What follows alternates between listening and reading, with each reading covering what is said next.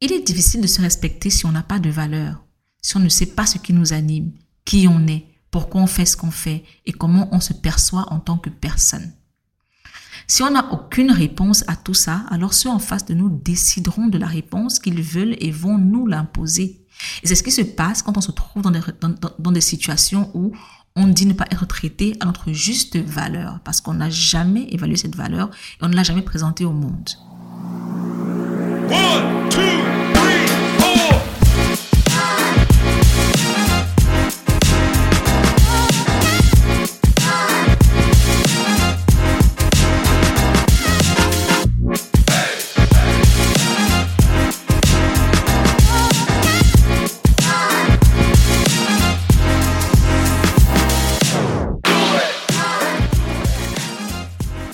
Bonjour à vous, mon nom est Béfoun et on se retrouve aujourd'hui pour un nouvel épisode du podcast Les papotages de C. La discussion d'aujourd'hui porte sur la valeur, c'est-à-dire la valeur qu'on pense avoir ou ne pas avoir. Vous me direz que je parle de discussion, pourtant c'est un monologue, mais bon, je parle, vous écoutez, je suis certaine que vous réagissez euh, où vous êtes. Donc au final, c'est une discussion en différé. D'où me vient euh, ce sujet? Il me vient d'une euh, d'une discussion justement, discussion très intense et très riche d'enseignements et de partage qu'on a eu sur Caramel Echo sur la dépendance émotionnelle. Euh, les participants ont partagé leur expérience, ont posé des questions, on a eu on a eu beaucoup d'éclaircissements sur ce qu'est la dépendance émotionnelle et on a on a soulevé le fait que beaucoup de gens pensent que euh, quand, il, s'agit de dépendance émotionnelle, la personne qui dépend émotionnellement est toujours celle qui reçoit. Pourtant, il est possible que la personne qui donne aussi soit en dépendance émotionnelle. Elle dépend du fait de, sauver l'autre, dépend du fait d'être toujours là pour l'autre, d'être celle euh, qui résout les problèmes de l'autre et qui s'assure que l'autre va bien. Anyway, donc cette profonde discussion m'a ramené euh, sur euh, sur mon expérience à moi euh, de dépendance émotionnelle et aussi de valeur en réalité parce que les deux étaient un petit peu liés. je suis revenue sur sur de nombreux de nombreux épisodes que j'ai vécus. Je me rappelle cet épisode, j'en parle souvent sur le podcast et sur le blog. Je me rappelle de quand j'étais en seconde cette époque-là, en, fait, je suis une très grande fan de musique et si j'ai un, un don, c'est celui de faire des playlists de la mort qui tue. Donc, en seconde, j'avais fait, à l'époque, on avait des, des cassettes, on n'était même pas encore au niveau des CD. Oui, ça, ça remonte à ça. On avait des cassettes et j'avais fait une, une playlist euh, R&B. Franchement, franchement, la curation était digne de, de mes capacités. Là, il faut dire que moi, j'étais fière de la, de la playlist. Et donc, je l'avais prêté à une amie euh, qui a ramené la cassette chez elle pour le week-end et qui est revenu le lundi matin et qui m'a dit oh non euh, j'ai écouté la playlist avec mon petit ami il a beaucoup aimé voilà il a voulu rester avec donc je lui ai donné I was furious I was mad I was so mad mais j'avais pas le courage de dire que j'étais énervée so I was just like ok pas de pas de problème pas de souci pourtant cette playlist là j'avais mis mon cœur quoi j'avais mis mon corps et mon esprit. C'est à dire que euh, la, discussion qu'on a eue m'a ramené à ce type d'épisode.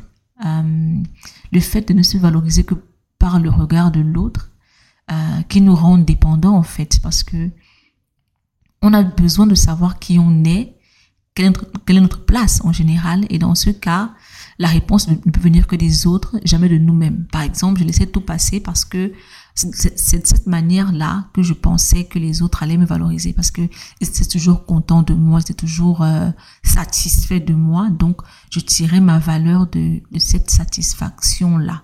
Dans le livre de Gabor Maté intitulé The Myth of Normal que je lis en ce moment, il dit ceci.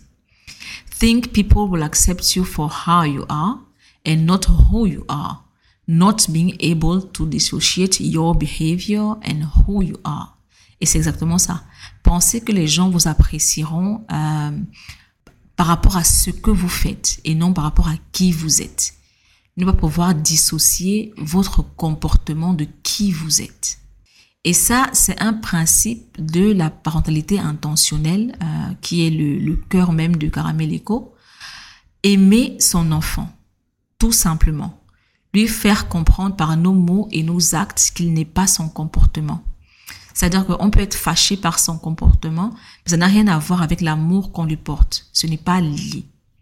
En fait, peu de nous ont connu ça et on associe notre bon comportement au niveau d'amour et d'affection reçu.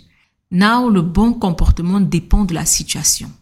Par exemple, si on a un mari abusif, on se comportera comme il faut selon ses standards à lui, c'est-à-dire ses standards d'acceptation pour se faire aimer de lui. Si on a des amis qui nous minimisent, euh, on se comportera comme il faut selon leurs standards pour être aimé d'eux. Ça revient en fait au comportement de l'enfant dont la survie dépend de l'acceptation de ses parents. Son comportement sera modelé par celui des parents envers lui. Si on laisse entendre à l'enfant que pour qu'il soit aimable, il faudrait qu'il soit calme, il se taira à jamais. S'il continue de s'agiter, il sait qu'il ne sera plus aimé et s'il n'est plus aimé, il sera rejeté. Et s'il est rejeté, on ne s'en occupe plus du tout. Et si on ne s'occupe plus de lui, c'est terminé. Il n'a aucun moyen de s'occuper de lui-même. En réalité, le petit de l'humain, le petit, le moins autonome de l'espèce animale, c'est-à-dire que sans ses parents ou sans des adultes, il est fichu. La mémoire biologique existe en nous, euh, si vous en doutiez, sachez-le. Elle existe dès la naissance, donc euh, les parents sont notre be all and end all on a intérêt à ce qu'ils nous aiment. Vu que c'est un processus inconscient qu'on adopte, c'est un mécanisme de défense, on ne sait pas qu'il existe et il devient une part de nous jusqu'à notre mort. On ne peut pas défaire euh, ce dont on ignore non seulement l'existence, mais aussi l'origine. Donc, pour en revenir à la discussion sur la dépendance émotionnelle qui s'est étendue sur trois bons jours, raconter mon histoire m'a permis de revenir dessus et de me rendre compte du chemin parcouru euh, j'ai par exemple raconté la fois où j'ai vidé mon compte en banque pour un gars qui a pris mon argent et a disparu avec. Et je ne parle pas de centaines de mille, je parle de plus. Je ne vais pas revenir dessus, j'en ai parlé en long et en large dans l'épisode de podcast avec Marie-Noël intitulé Assumer qui on est. Donc, comme je disais, j'ai pu revenir sur mon histoire, voir le chemin parcouru et surtout réfléchir aux principes qui m'ont mené où je suis. Donc aujourd'hui, je vais revenir sur 10 d'entre eux dans l'espoir qu'ils vous seront aussi utiles qu'ils m'ont été utiles. Le principe numéro 1, c'est on te prend exactement comme tu viens. C'est une de mes expressions camerounaises préférées, qui pourrait même être une devise de vie en réalité. On te prend comme tu viens. C'est-à-dire que si tu te présentes d'une certaine manière, on te traitera de cette manière-là. En fait, Quoi qu'on puisse dire, c'est toi qui donnes le ton de la manière dont tu seras perçu, vu, euh, respecté ou traité. Donc si tu viens en mode oh non, moi je suis tout petit, je n'ai aucune estime de moi, whatever, whatever, tu seras traité exactement comme ça. En fait, il y a aussi le fait que euh, les gens peuvent nous percevoir de certaine manière par rapport à notre situation. Je vais prendre un exemple tout simple. Je suis dans une cotisation avec ma belle-sœur, la femme de mon frère, et pour faire les récaps de, de, de l'argent qu'elle a reçu, elle fait une liste sur, sur, euh, sur WhatsApp. Et donc un jour, je me suis rendu compte que tout le monde avait monsieur et madame devant son nom, sauf moi. Moi, j'étais juste euh, Anne-Marie, quoi. So I was like, pourquoi est-ce que euh, tout le monde a monsieur et madame et moi c'est juste Anne-Marie? En fait, c'était même pas un processus conscient de sa part. C'est juste qu'elle me voit, elle, elle continue de me voir comme l'enfant qu'elle a connu. Et pour elle, euh, I'm just Anne-Marie. Donc parfois, on peut se retrouver dans, dans une situation où on doit réclamer le respect qui nous revient, ou alors qu'on pense qu'il nous revient. Donc je lui ai dit, euh, je veux mon madame en fait. Il est hors de question que tu envoies une liste à tout le monde, ou tout le monde a son nom habillé, sauf moi, parce que ça envoie également un message aux gens qui sont dans le groupe genre non, elle c'est une petite. Et une fois que tu es, que tu es, que tu es présenté comme ça, tu es traité comme ça. Et si tu n'es pas assez fort de caractère, tu te laisseras traiter comme ça parce que tu te diras, oh non, je vais pas vexer, oh non, je vais pas les reprendre, ça peut paraître mal, mal vu, ça va être mal vu, paraître mal poli, and just let it go. Et non, je lui ai dit que madame, non, euh, je veux mon madame, comme tout le monde. Et elle ne s'était pas rendue compte parce qu'effectivement, c'est un processus totalement inconscient. Les gens qui nous traitent d'une certaine façon ne se rendent même pas compte en fait qu'ils nous traitent comme ça. C'est quand on relève la chose ou quand on la soulève sont en mode euh, mais de quoi tu parles? Euh, Non, je suis pas comme ça. Euh, non, c'est pas vrai. Donc c'est un processus super inconscient et c'est à nous soit de faire le travail, c'est-à-dire euh, d'éduquer la personne, soit de se barrer. C'est au choix. Euh, le deuxième principe, c'est si tu ne décides pas de ce que tu vaux, tu devras accepter que chacun t'évalue selon ses standards. C'est exactement ce dont, je viens de parler. Et pour aller plus loin, je vais vous donner un autre exemple. Donc, il y a un jeune enfant qui, euh, qui, qui, qui, trouve une pierre précieuse euh, sur la plage. Et il va voir son père, il demande à son père quelle est la valeur de cette pierre. Et son père lui dit, euh, va chez euh, dans le, dans le, magasin au coin de la rue. Et puis, quand tu, dis à la personne que tu, la personne qui tient le magasin que tu vends cette pierre. Et quand tu te demandes combien ça coûte, lève juste les deux doigts et tu lui montres genre deux. L'enfant est allé au magasin et il a dit au, monsieur euh, qui tenait le magasin, oh, je vends cette pierre et tout, est-ce que tu veux l'acheter? Et le monsieur dit, ah, elle est très belle, combien elle coûte? Et l'enfant lève les deux doigts. Et le gars dit, ah, 20 dollars, ok, d'accord. L'enfant ne vend pas la pierre et retourne vers son père. Il dit, ok, j'ai fait. Le gars dit 20 dollars. Le père dit, ok, maintenant, va à la bijouterie du coin et tu fais la même chose. L'enfant va à la bijouterie du coin et il dit, ok, d'accord, je vends cette pierre. Et le gars dit, tu vends à combien? Et l'enfant lève les deux doigts. Et le gars lui dit, ah, d'accord, 200 dollars, ok, j'achète. L'enfant ne vend pas la pierre et retourne vers son père. Son père lui dit, va vers le joaillier Là, ce n'est plus le bijoutier, va vers le joaillier, c'est-à-dire celui qui fabrique des bijoux, et tu lui montres la pierre et tu fais la même chose. L'enfant va, vers un joaillier et il fait la même chose, il lève les deux doigts et le joaillier dit ah, ah d'accord 2000 dollars ok j'achète c'est pour dire qu'en fait tout dépend de qui tu es en face de toi si tu ne dis pas toi-même combien tu vaux ils t'évalueront selon leur expérience, selon leur histoire, selon qui ils sont. Cette pierre, le joaillier a montré qu'elle vaut au moins 2000 dollars. Mais le boutiquier du coin voulait l'acheter à 20 dollars et le bijoutier à 200. Il ne faut pas laisser les gens décider de votre prix, de votre valeur. Il ne faut jamais, mais alors jamais le faire. Et cet exemple vaut également pour le principe 3, qui est tes actions et tes fréquentations un grand impact sur la manière dont tu viens. Quand je parle de viens, je parle de ce dont on a, ce dont on a parlé dans le point 1, quand j'ai dit on te prend comme tu viens. Tu ne peux pas décider que tu as plus de valeur que les gens qui t'entourent. C'est-à-dire, tu ne peux pas dire ah non, moi je traîne avec euh, des gens qui font ci ou ça, mais moi je suis pas comme ça. Tu es comme ça si tu baignes dedans. Tout simplement like, puis ta vie, quoi. Tu es comme ça si tu baignes dedans. Je dis pas, oh non, moi, euh, je suis juste avec eux parce que voilà, mais je sais que je vaux mieux. Si tu vaux mieux, tu vas vers des gens qui valent autant que toi. Tout simplement. Tu peux penser mieux valoir que ça, mais ça, c'est en fait juste euh, une perception que tu as de toi-même. Si tu n'arrives pas à prouver que cette perception est vraie, elle n'existe pas. C'est à ce milieu que tu appartiens parce que c'est ce milieu que tu fréquentes. Si tu es avec les pierres de 200, de, de, 20 dollars, tu es une pierre de 20 dollars. Si tu es avec les pierres de 200 dollars, tu es une pierre de 200 dollars. Si tu es avec des pierres de 2000 dollars, tu es une pierre de 2000 dollars. Donc, décide euh, consciemment et de manière intentionnelle quel type de pierre tu veux être et s'il te plaît, mets-toi dans le bocal de ces pierres-là. Merci. Le principe numéro 4, c'est comprendre et accepter que te plaindre de ta situation et t'apitoyer sur ton sort ne mèneront pas magiquement au changement des autres envers toi. Ma gourde peut se plaindre autant qu'elle veut du fait que je mette de l'eau dedans alors qu'elle aurait aimé avoir du jus toute la journée, mais moi je m'en fous en fait. Je l'ai acheté parce que je veux avoir de l'eau à disposition tout le temps. Point.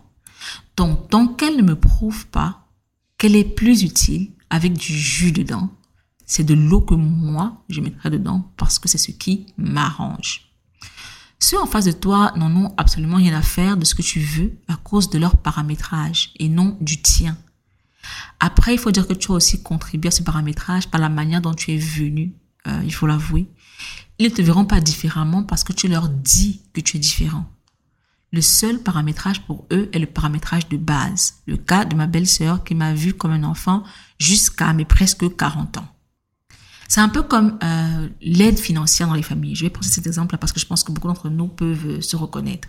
C'est-à-dire que dans ta famille, quand tu as, euh, quand tu, quand tu t'en sors un petit peu mieux que les autres et que tu décides de les aider financièrement, il ne te voit généralement plus que comme ça, comme une, comme une personne qui leur apporte une aide financière.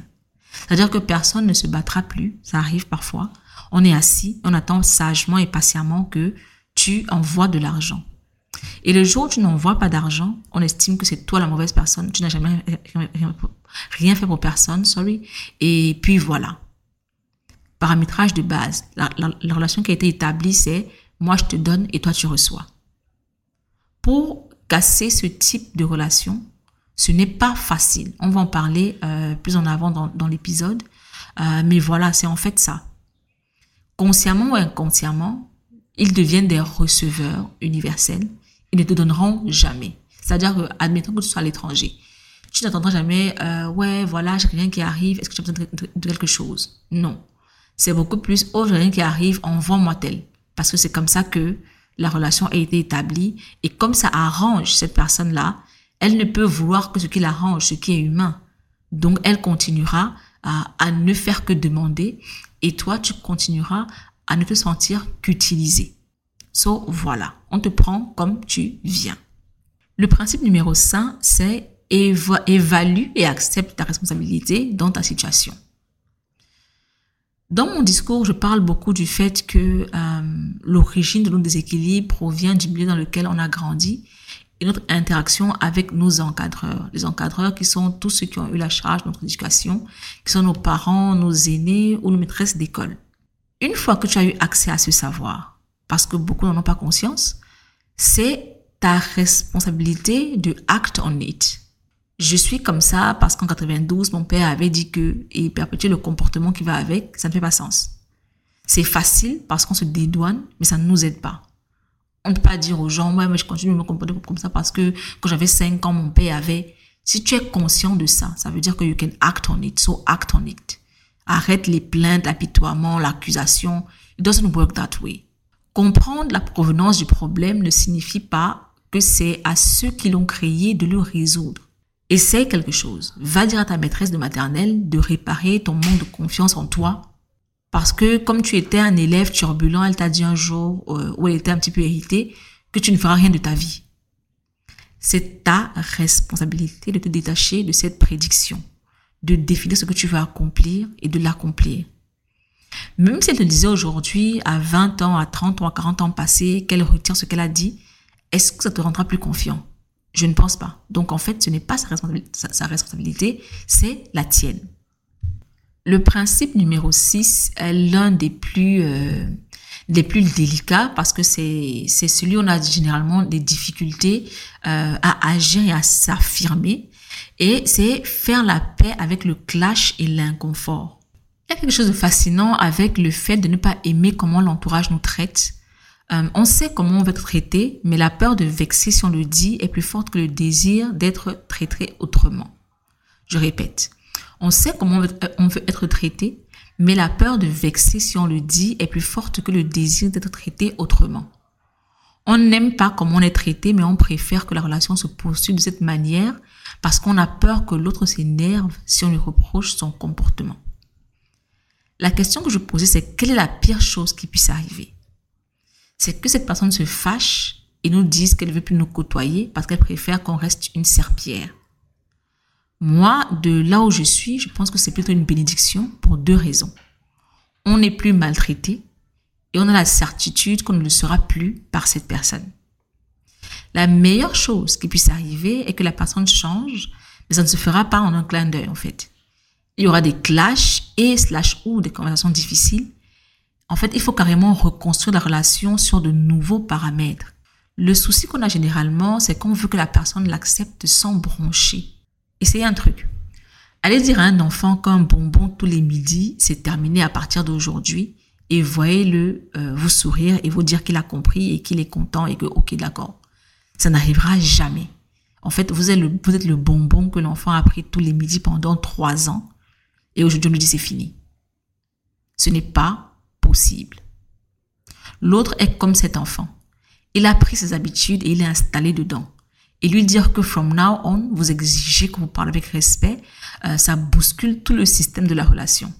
Il perd sa position de dominant et qui aime ça? Personne. Généralement, quand on prend des exemples où l'habitude est mauvaise à la base, on ne comprend pas toujours bien, donc je prendrai un autre exemple. Disons ceci.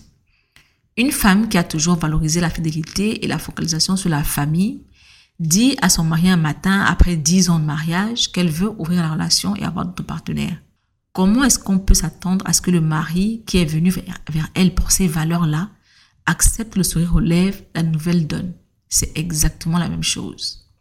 Faites la paix avec le clash et l'inconfort.